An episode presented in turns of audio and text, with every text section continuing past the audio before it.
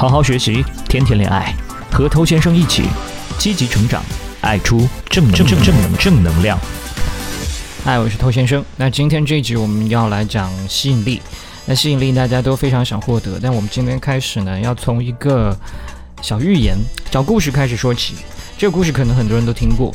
以前呢，有一群青蛙组织了一群攀爬比赛。那这个比赛终点是一个非常高的铁塔的塔顶，有一大群青蛙都围着这个铁塔在看比赛，然后给这些参赛的青蛙们加油。比赛开始了，但是这个蛙群当中没有人可以相信小小的青蛙能够到达塔顶，所以他们在下面呢都会七嘴八舌在那边议论：哇，这个太难了，这个不可能可以到塔顶的，他们不会成功的，这个塔太高了之类的。那听到这些很丧气的一些议论，所以一只接着一只的青蛙都开始泄气。除了那些情绪高涨的几只还在往上爬，那这些青蛙还在不断的喊，还在说不可能，没有人可以爬上的。然后越来越多的青蛙就累坏了，掉下来退出了比赛。然后最后呢，只剩下一只，它还在越爬越高，完全没有想要放弃的意思。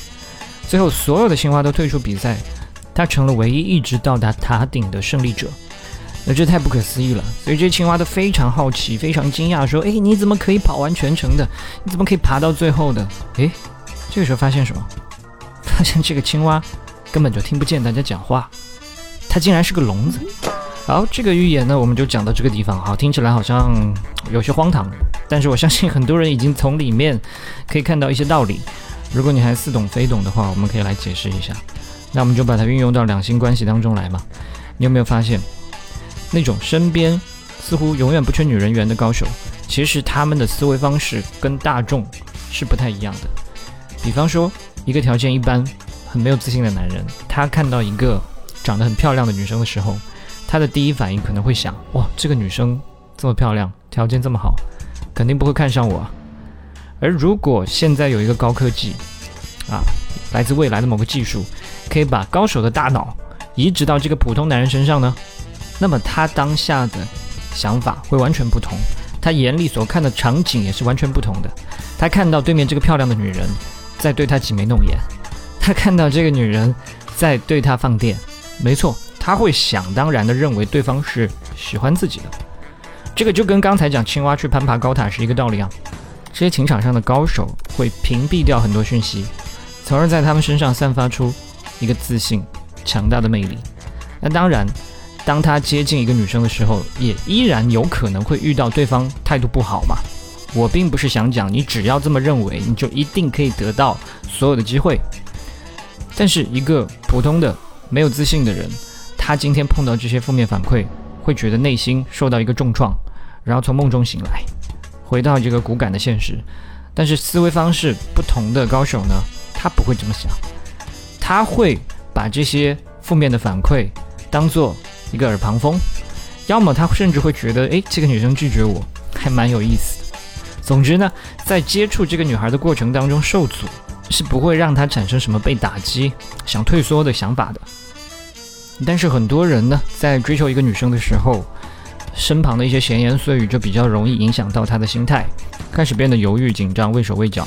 当他们向女生靠近的时候，这些闲言碎语他就会开始运作了。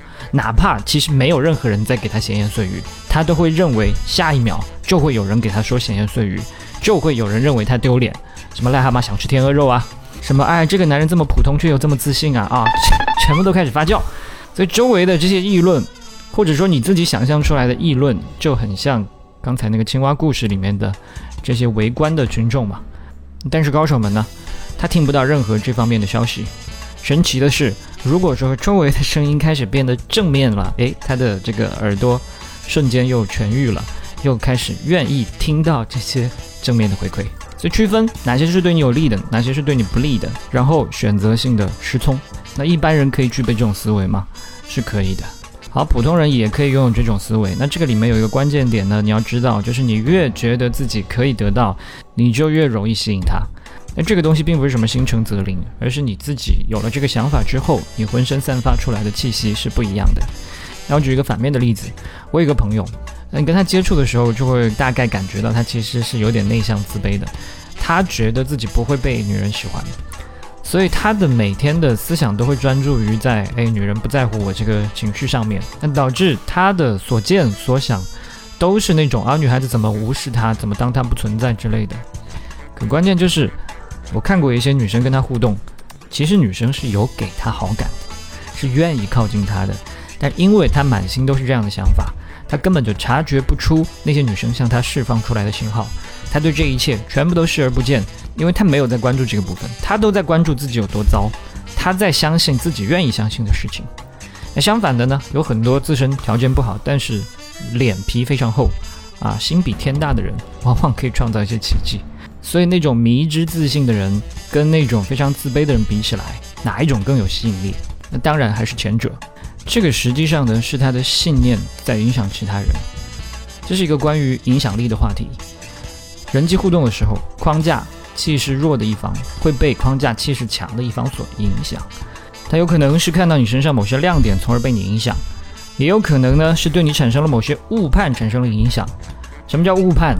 就是他通过你的这种自信，通过你的气场，他误认为你是一个很厉害的人。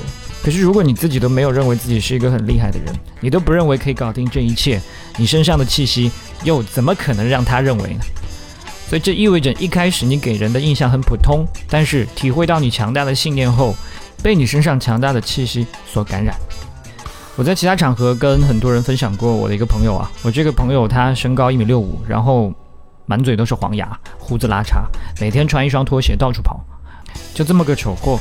但是遇到女生呢，却从来没有胆怯过，跟女生聊天总是可以谈笑风生，嗨到飞起来。你不要说女人了。就连我有的时候看到他这种自信的状态，啊，互动的那种欢乐，我都会感觉他很帅。那这个就是他的影响力在发挥作用，在他的信念里面，他就觉得自己又帅又屌。他的这些自信也帮助过我很多。我就是因为感受过这些东西，我亲眼看到这些东西，我才觉得原来我是不需要被这么多东西制约的。我不需要去做一件事情的时候，先认为自己没有资格。如果你一开头就这样想的话，后面一定不会成功嘛。所以你要做的是想要去爬上那个塔顶，那你就去爬。